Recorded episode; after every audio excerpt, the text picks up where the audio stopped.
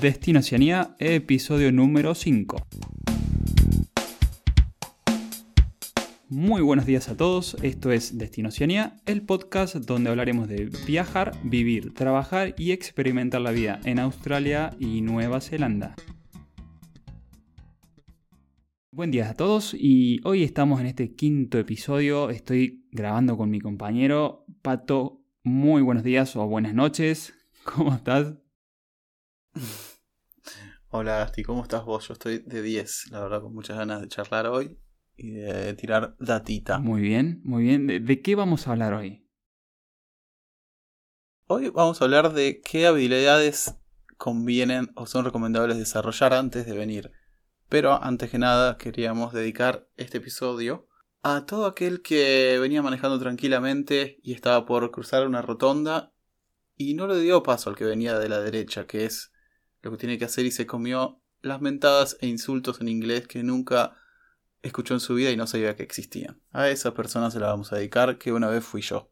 Así que me la dedico a mí. te, cuento que no fuiste el único porque... todos fuimos. todos fuimos, porque esto es muy raro. Esto es muy raro. Primero manejar de la izquierda y segundo tener el volante del otro lado es una rareza total. Yo me sentí como que era la primera vez que agarraba un, un coche. Sí, sí, la primera vez que me senté en un coche y lo manejé ahí en Australia me pareció que era la primera vez que me subía y hace años venía manejando, pero está todo al revés. La palanca de cambio está al revés, el volante está del otro lado, se conduce del otro lado. ¿No te pasó algo similar con eso? totalmente, sí, sí, sí, totalmente. Me pasó lo de la rotonda. Eh, en contrapartida, me gusta que es automático y por lo menos no tenés que preocuparte por los cambios.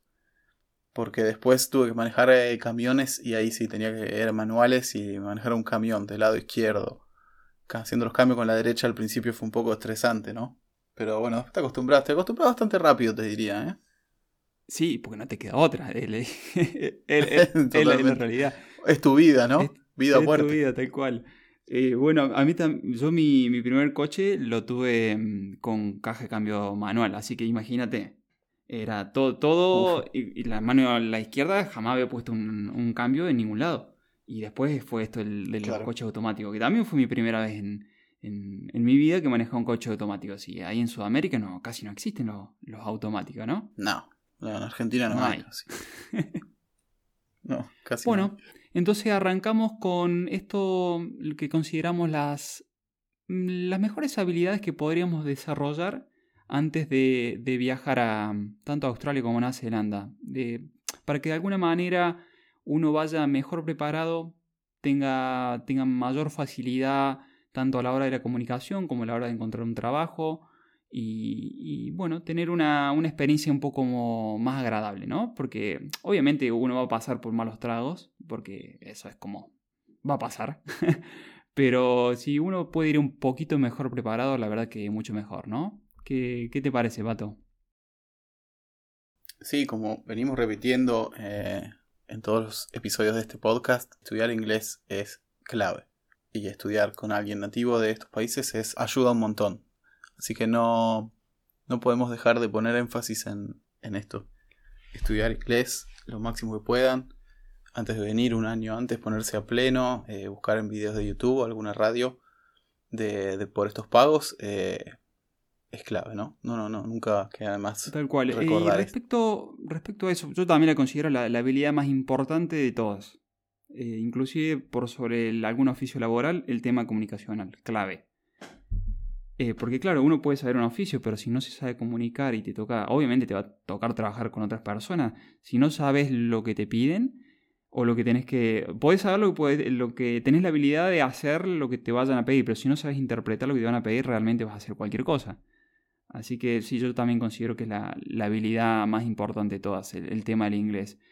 Em, ¿Cómo consideras? Porque hay muchas veces con esto de, decir, bueno, aprender el idioma. ¿Conversacional o escrito? ¿Cuál consideras que es la, más importante en este caso? Conversacional, para mí, definitivamente, para empezar, porque no es tan común que empieces trabajando en un, en un puesto donde requieras de mucha comunicación escrita, me parece. A menos, bueno, que hagas eh, algún trabajo de oficina que ya venga preacordado. La verdad es que conocí muy poca gente que vino con una working holiday, que empezó trabajando en una oficina o algún lugar en que requería inglés escrito profesional o algo por el estilo. Pero si vos vas a trabajar en gastronomía, en, cualquier área te van a mandar a hacer cosas y, eh, tenés que entender lo que te mandan a hacer, como dijiste vos. Es bastante incómodo cuando no entendés y preguntás una, dos, tres veces y no seguís sin entender y, y te vas a hacer el, la tarea que crees que te mandaron a hacer y bueno, esperás que sea lo que vos pudiste dilucidar de lo que te dijeron, ¿no? Y nada, no es una sensación muy agradable. pero creo que a todos nos ha pasado, ¿no? En los inicios. Eh, yo también considero que el conversacional es clave. Es eh, también lo que menos se enseña en las academias tradicionales. El tema conversacional siempre arrancan por, por lo escrito y siempre dejan lo conversacional como un segundo plano. Y en este caso es al revés. Eh, yo también considero que lo, primero sería la, parte conversacional. Si pueden ser con alguien nativo, muchísimo mejor. También considero que esto, la, la parte conversacional es la más importante y es importante también si lo pueden hacer con alguien nativo, tanto australiano o neozelandés, por el tema del acento, eh, las pronunciaciones y bueno, creo que les va a servir muchísimo si pueden ir acostumbrando el oído a, eso. Inclusive Em, en algunas visas, por ejemplo, las Work and Holiday, para, mm, tanto para argentinos como para, eh, para, mm, para uruguayos, eh, es una exigencia el tema del idioma. Aunque obviamente no los exámenes que te hacen rendir, que es un IELTS o un TOEFL, eh, están, están hechos sobre academias británicas o norteamericanas, ¿no? No están hechos sobre el, el slang o la variación que tienen ellos, pero bueno, es el tema del idioma directamente es una exigencia para ese tipo de visas en, Em, en, Australia. En Nueva Zelanda creo que un poquito más permisivo, ¿no? sí, en Nueva Zelanda no necesitas eh, ninguno de estos. Para la Working Holiday, por ejemplo, no necesitas rendir ninguno de estos exámenes. Después para la residencia, ahora sí es un requerimiento, pero sí, para Working Holiday no. Es, todavía puedes venir sin, sin estos certificados. claro. Eh, pero después también te, puede pasar, me parece que mm, esto, eh, me acuerdo, yo arranqué en una cafetería de, de, camarero, de mozo, después terminé de manager, y de manager, claro, si no hubiera manejado bien la parte escrita, cuando tenía que hacer los pedidos o tenía que hacer los balances y toda esta historia, eh, hubiera estado complicado. Pero fue segunda, una segunda etapa y me pasó meses después, ¿no? Al inicio era Em, todo conversacional con los clientes y con mis mismos compañeros, pero en una segunda etapa me tocó la parte que, si no hubiese tenido más o menos bien la parte escrita, se me hubiera complicado. Y en tu caso personal, creo que te pasa con, los contratos de, ¿no? de esto que estás con, la inmobiliaria. Estás haciendo contratos todo el tiempo. Sí, totalmente. De hecho, yo trabajé en construcción durante, acá en Nueva Zelanda, durante casi ocho años. Y la verdad que nunca sentí que necesitaba un inglés, un inglés escrito profesional o, muy perfecto. Solamente cuando empecé a tener que, bueno, hablar con clientes por mail todo el tiempo, eh, mensajes, ahí sí, ahí sí. Y bueno, aprendí al principio, tardaba horas en mandar un mail, la verdad. Tardaba, no sé, un montón porque lo releía, lo releía. Eh, buscaba mails que me habían mandado a mí y imitaba la manera que, que se expresaban y después ya uno lo incorpora. Lo va incorporando, siempre seguís aprendiendo, pero se va haciendo no tan, no tan dificultoso, ¿no? Eh, redactar esos mails profesionales. Claro, claro, Sí, sí, sí. Bueno, te lo va dando un poco, ¿no? La, experiencia también y después la, esto que uno se va adaptando al tema del idioma. Eh, hablando del tema de construcción, el, el, tema de construcción es uno de los oficios más requeridos tanto en Australia como Nueva Zelanda, ¿no? Eh, porque realmente creo que está armado un poco el sistema este de Work and Holiday para que terminen ocupando mano de obra extranjera, como pueden ser los Work and Holiday, y, ellos no hacen ese tipo de trabajo y hacen otro tipo de trabajo, ¿no? Pasa un poco eso, Pato. Sí, construcción y la parte de agricultura, ¿no? La, parte rural, todo lo que es trabajar en, en tambos también y las fábricas. Yo te diría que esos son los rubros donde donde hay muchos, mucho trabajo para Walking Holiday, donde, donde toman, toman ese tipo de, de gente con ese tipo de visa, ¿no? Claro.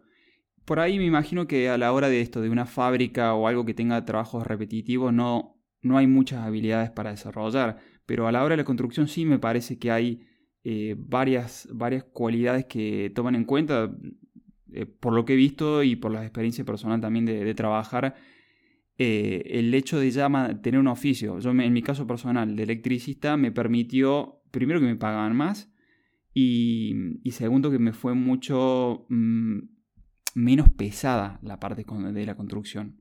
Porque yo he visto también a otros chicos que venían en Morgan Holiday que le tocaba agarrar el martillo neumático y era el martillo de neumático las 8 horas de trabajo. Y yo estaba eh, conectando y cortando cablecito de 2 milímetros y medio. Totalmente. Em, en relación a la construcción, eh, algo que me parece interesante y una buena opción es si tenés la posibilidad de traerte un poco de dinero extra, y puedes comprarte como un kit básico de herramientas manuales, quizá un taladro, una, una amoladora y un bolso con todas las herramientas de mano. Es muy recomendable porque ya podrías entrar o aplicar a trabajos si tenés la experiencia como Hammerhand. Que Hammerhand es como un punto intermedio entre el rango más bajo de construcción que es de ayudante o labor, como se dice acá, y, el builder o carpintero o cualquier eh, oficio calificado, ¿no? Es como un punto intermedio y cobra mejor, no cobra lo mismo que un carpintero o un, builder, pero cobra más que un labor. Ponele que podés sacar entre 1 y 3 dólares extra a la hora, que no está nada mal. Solamente por tener las herramientas y bueno, ¿no? Eh, usándolas bien. Claro, y, saber el oficio, ¿no? Y saber el oficio, sí. Pero bueno, eh, si, si, sabes el oficio y tenés las herramientas, tenés más posibilidades. Porque hay muchas veces que las agencias, ese intermediario que le consigue empleados a las empresas de construcción, busca gente que tenga herramientas, no te las provee. Entonces vas a tener más chances de conseguir el trabajo si vos tenés tus propias herramientas. Y acá las herramientas también, eh, las de mano las puedes conseguir usadas, puedes conseguir todo usado si querés para empezar y después cuando ahorras un poco más te puedes comprar nuevo. Pero yo te diría que con 300 dólares ya o menos quizás, entre 250 y 300 dólares ya puedes armarte un kit de herramientas para presentarte como Hammerhand. Está bien, está, interesante eso. Y, otra cosa, en la construcción, esto para mí fue una sorpresa. Eh, cuando en la, trabajé en la construcción en Australia, realmente la construcción es casi todo en madera. No, no, existe como la construcción que tenemos por ahí en Latinoamérica o inclusive en España de construir con, con cemento eh, o ladrillos. Eh, son los menos, ¿no? Sí, sí, no sé eh, en Australia cómo es, pero acá son casas. El esqueleto es de, es de madera, te rellena las paredes con fibra de vidrio u otro tipo de, de aislante y se le pone Durlock, sería yeso. Sheep se llama acá. Eh, sí, sí, Es la placa, claro, es la, placa que separa las placas, sí, sí. Sí, sí, una placa como de yeso. Eh, es más, creo que yo y me parece que a, ti también te va a parecer lo mismo, eh, que el carpintero es el oficio más requerido en la construcción. Y el que más posibilidad de, trabajar tiene. Por, por, esto, porque realmente las casas están construidas absolutamente casi todo, excepto el techo, en madera. Totalmente, sí carpintero, electricista también, eh, plomero cobra muy bien. Eh, pero bueno, son, son trabajos que necesitas una certificación. No es que porque vos podés tener 20 años de experiencia eh, en plomería y venís acá y, no vas a poder trabajar de plomero. Porque necesitas una certificación. O sea, deberías hacer un curso, rendirlo y ahí te dan el certificado. Mira, ah, en eso es un poquito diferente en, en Australia. No sé si habrá cambiado al respecto ahora, pero cuando yo lo hacía, yo trabajé de electricista, eh, pero claro, usaba la matrícula de otro electricista, que era el que me, digamos, me contrató. Claro. Él se dedicaba. Él el que firmaba, sí. A mí me pagaba un poquito más que un, un labor, que sería lo más básico, pero yo trabajaba, sí, trabajaba de electricista, pero claro, yo no podía firmar nada, porque para eso tenía que hacer un TAFE que es como un curso de un año, dos años, donde vos certificás que para ello, ¿no? Porque no te sirven las certificaciones de afuera a este nivel. Las universitarias sí, pero bueno, eso ya es otra historia porque hay que hacer con validación de título y bueno. Pero las eh, certificaciones de este estilo em, de oficio realmente las de afuera no sirven, eh, no, no, te las validan. Uno, uno, demuestra su valía cuando sabe hacer el trabajo ahí, pero si usted, digo, si pretenden validar algo que traen de un, esto, un curso, un terciario, lo que sea, realmente no, no lo toman. Claro, sí, no, no, no les va a ser útil eh, por estos pagos, sí. Y, y respecto, Pato, con respecto a esto, decir, bueno, ¿qué otras habilidades eh, la persona que, no sé, primera vez va a ir a tanto a Australia o Nueva Zelanda, aparte de la construcción, eh, considerás que son, no sé, los oficios que más, más están para, para la gente que está, que migra tanto en Work Holiday o Student Visa? ¿Qué otros oficios eh, ves así que hay como gran demanda? Bueno, sin dudas y sobre todo en las ciudades, la gastronomía, hospitality. ya sea barista, eh, bartender o camarero, camarera. Son, eh, son puestos muy requeridos, o sea, Nueva Zelanda depende mucho del turismo, hay mucho turismo, acá se mueve mucho, hay muchos cafés y restaurantes y, demás. Y, y, bueno, son puestos también de mucha rotación, entonces siempre se abren eh, posiciones. Y como hablamos en otros episodios, el café acá es, es, culturalmente muy importante, le dan mucha importancia en cómo lo toman, que esté bien hecho. O sea que eh, barista es una profesión, un oficio que yo tendría en cuenta. Eh, totalmente. Aparte es algo que requiere, si vos lo sabes hacer y tenés la experiencia y, o sea, una entrevista puede ser que te inviten al café y te hagan hacer dos o tres tipos de café distintos y, esa es eh, la entrevista, ¿no? No te van a pedir un título ni nada por el estilo, es algo que podés aprender y venir y ejercerlo.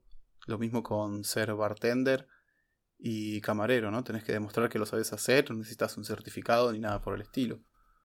Les comentamos a todos aquellos eh, oyentes que, están siguiendo el podcast que si tienen dudas, consultas, sugerencias, críticas, lo que sea, y nos quieren mandar un email, eh, con gusto los, les responderemos. Y los pueden mandar directamente a contacto arroba con Igual se lo dejamos en la nota del programa. Bueno, sí, también coincido. En Australia es muy parecido. Es como que la cuestión de, turismo y hotelería tiene un peso importante para las personas que, que migran o esto tipo work and holiday. Eh, porque es un trabajo que está con esto, con bastante demanda y con bastante rotación también.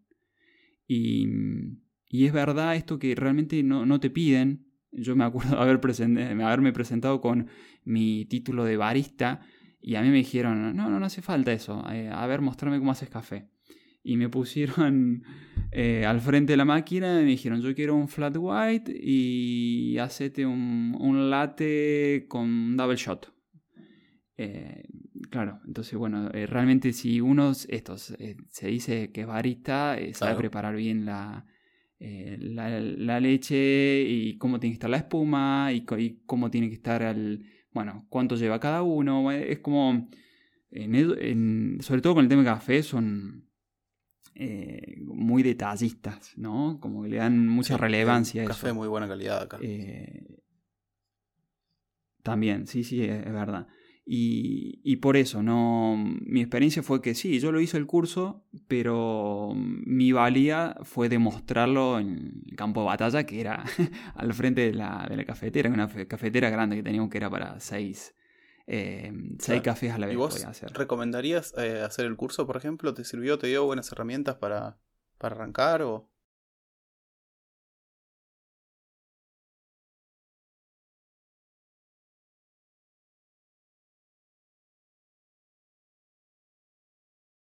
Esta que tienen para uno, que ahora, ahora hay muchas y hay de segunda mano, lo pueden conseguir inclusive en cualquier tienda de segunda mano en Australia por nada, por 15, 15 dólares o menos, 20 dólares, y hagan, hagan café todo el tiempo. Eh, aunque lo vayan a tirar, pero bueno, si, si quieren presentar a un trabajo de este estilo, eh, desarrollar esa habilidad, pueden mirarse varios videos de, en YouTube de, cómo hacerlo. No solamente el, el, arte, que sería el arte, serían los dibujitos arriba del café, sino el hecho de de cómo tiene que estar el. cómprese un termómetro, cómo a qué temperatura tiene que estar la, leche, a qué temperatura tiene que salir el café. Sí, el grinder, diríamos, de la cafetera, cómo tiene que estar puesta para que el café salga en el, tiempo que tiene que estar. Sí, hay muchos detallitos que, son importantes a la hora de uno decir, yo hago café. Ah, sí, vos haces café. Bueno, a ver cómo está. Entonces, realmente antes de ponerse eh, a hacer el café, uno mide que el, que el, granulado esté bien, que la presión de la máquina esté bien, y, y, eso te lo da realmente un poco la experiencia. Yo me compraría hoy una maquinita muy chiquita para uno y probaría todo el tiempo esto, con distintos granulados, con distintas temperaturas de leche, de café, y siguiendo un poco las indicaciones, las van a poder encontrar en cualquier lado en internet y es importante. Ahora, eh, respecto a gastronomía, digo, pues barista estamos, lo podemos considerar pues es cafetería, gastronomía. Si ese lugar donde van a ir em, vende alcohol, en Australia te piden un certificado que se llama RSA. Se puede hacer online ese certificado, también hay presenciales, pero es una obligación. Si no, no podés eh, expedir un, eh, diríamos, nada que tenga que lleve alcohol. Cualquiera que venda alcohol en una barra tiene que tener ese certificado. Sí, Sí, sí, no es que mi jefe tiene y yo puedo hacerlo por él. No, pueden tener problemas. En una, en una inspección pueden tener problemas de ese estilo. Mira vos, acá en, Nueva Zelanda es distinto. Solamente hay un manager que está que es responsable por, por todos los que venden alcohol. Solamente uno es, requerido que uno solo tenga ese certificado y solamente se puede sacar si el, trabajo en el que estás eh, lo hace por vos, ¿no? lo tienen que contratar ellos y tenés que estar empleado en ese rubro para poder hacerlo. No es que vos podés ir por tu cuenta y decir quiero, quiero rendir este curso. Claro, mira, un poquito diferente, ¿no? Y lo de eh, eh, bartender y camarero, lo que pasa que, bueno, un poco lo mismo. También se puede estudiar, pero uno sí puede estos oficios eh, ya llevarlos incorporados Tanto no sé, porque o trabajaste en tu país haciendo de bartender o de camarero o realmente practicarlo antes de ir. Eh, se van a ahorrar varios dolores de cabeza. en mi caso de camarero, yo dejé de trabajar de electricista para irme de camarero porque el electricista trabajaba solo y yo quería profundizar en el idioma y socializar más y conocer personas de ahí. Entonces me, fui y fui a buscar trabajo de camarero que no había hecho en mi vida. Y la realidad fue que en, varios me tomaron prueba y me dijeron que, que, bueno, que gracias, pero que no me tomaban, porque claro, yo no, no manejaba las habilidades esto de llevar tres, tres platos, o inclusive algo más difícil que llevar tres platos, que hoy considero bastante simple, sino que llevar tres tazas a la vez. Em, es un poquito más complicado llevar tres tazas de café llenas en, porque es un platito chiquito. Sí, o llevar, eh, cuando tenés que llevar eh, una bandeja con copas de champán altas, ahí también se complica. Claro, claro. Sí, al principio. se complica. Sobre todo cuando llegás al lado de la mesa y empezás a bajar, que se te va desequilibrando la, bandeja en la otra mano. Tenés que ir sacando una de la derecha, otra de la izquierda. Porque si sacás todas las del mismo lado, se te desbalancea y se te va todo. Sí, sí, sí, sí, tal cual. Pero claro, realmente lo aprendes cuando te enfrentas a eso, ¿no? Que, que te dan la bandeja y hay que saber llevarla, cómo poner los dedos, el equilibrio. Bueno, si lo pueden practicar antes, es, una gran habilidad para desarrollar.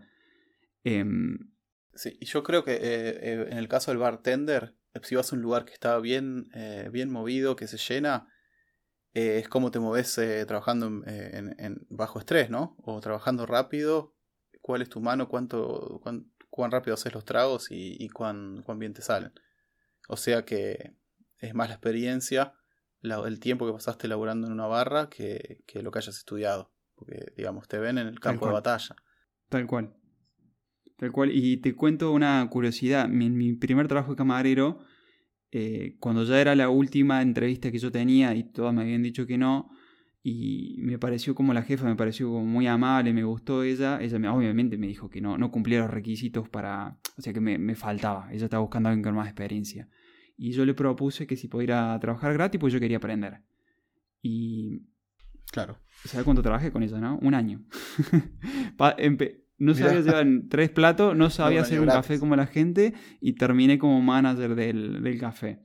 Eh, pero claro, vio esto, también súper importante, la voluntad, la actitud y, que yo fui varios días a trabajar y obviamente no, no por nada cambio. Eh, ellos me daban un plato de comida, pero yo lo que quería era aprender, entonces eh, si vieron esa determinación mía, les gustó cómo trabajaba y dijeron, bueno, dale, ahora te empezamos a pagar y venís a trabajar con nosotros porque eh, nos gusta tu, tu, actitud. Y siempre me se acordaba de esa, eh, siempre se lo recordaba a los demás empleados como que diciendo, miren lo que hizo este chico.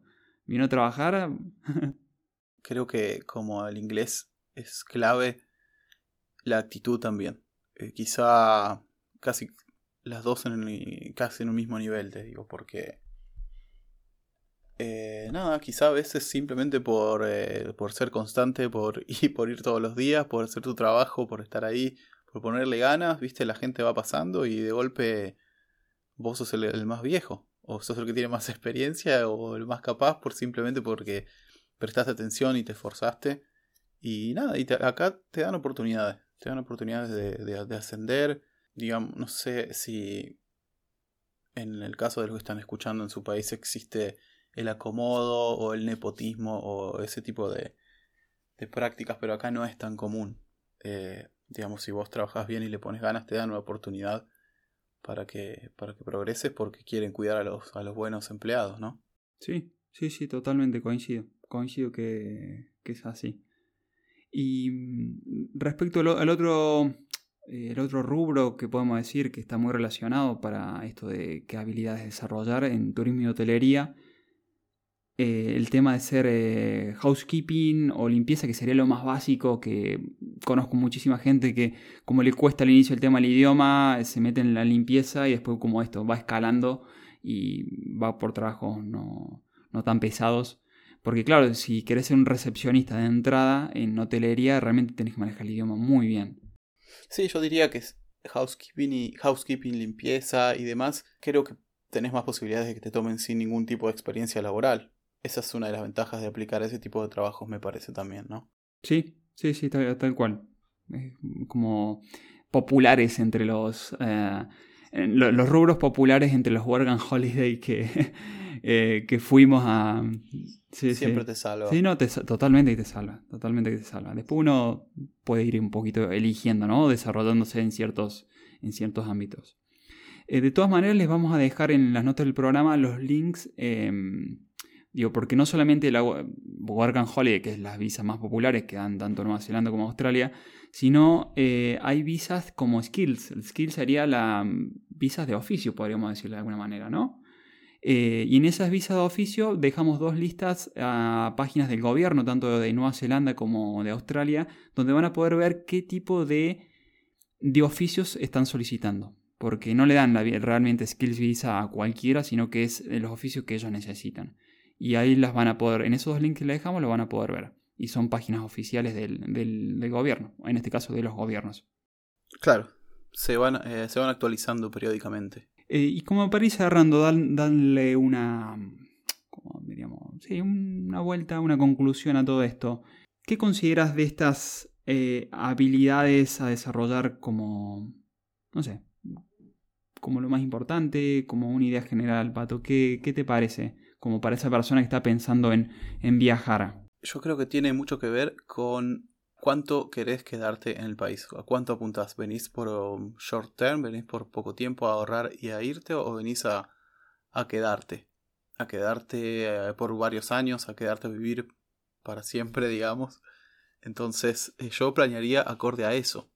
¿No? ¿Qué, ¿Qué voy a hacer? Voy a ir a trabajar en un café, a estar tranquilo, a ahorrar, ahorrar lo que pueda ahorrar y después me voy a ir, o quiero eh, empezar en construcción, buscar a toda costa quedarme ahí, moverme donde sea que tenga que moverme y trabajar en un trabajo que quizás sea más esforzado o lo que sea, pero que me va a dar más chances de, de, aplicar una visa o eventualmente una residencia. Entonces creo que depende de eso, ¿no?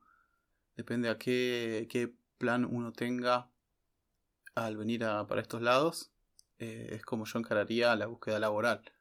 No sé qué opinas vos. Eh, sí, sí, sí, también, también coincido. Eh, creo que esto es fundamental, de vuelta, el tema del idioma, desarrollar sobre todo sobre los oficios que les comentamos. No, por ahí son, no son oficios que les gustaría a ustedes trabajar, pero son los que realmente son requeridos y donde hay más oportunidades al inicio. Porque uno puede ir también con esto, con un título universitario, pero la realidad de todos es que para el título universitario necesitas validaciones, esas validaciones llevan tiempo, necesitas hablar generalmente inglés a la perfección, que también lleva tiempo. Y sobre esos rubros que, que les comentamos, el tema de gastronomía, de construcción y hospitality, son los más requeridos. Y, para eso yo les sugiero que en, algunos de esos campos se traten de tener una experiencia previa en, su país de origen para ya ir un poco más preparado y tener más, oportunidades, ¿no? Eh, y sobre todo ir con, la cabeza abierta porque esto, eh, por ahí se van a encontrar que las cosas son, son diferentes. Pero ya con actitud, predisposición, eh, saber hablar un poco el idioma y conocer el oficio les va a ir bien. Así que simplemente eso. Y no hacerle asco a, ningún trabajo porque nada, en ese momento puedes salvarte hasta que consigas algo que te guste un poco más. Sí, sí, sí, tal cual. Bueno, termina trabajando de cosas que inimaginables si lo hubiera pensado antes, ¿no? Bueno, para ir cerrando el programa, eh, desde ya agradecerle a todos los que nos están escuchando, em, pedirles si pueden que nos dejen un una valoración 5 estrellas en iTunes, un me gusta y un comentario en iBox y que simplemente se suscriban a ese canal de podcast favorito y nada, cualquier cosa ya saben, les dejamos el, email para que nos puedan contactar. Así que desde ya, muchas gracias. Bueno, muchas gracias por compartir este momento con nosotros y como ya saben, cualquier duda, consulta, recomendación o queja a contacto arroba destinoceanía.com con una sola O. Muchas gracias y nos escuchamos la próxima.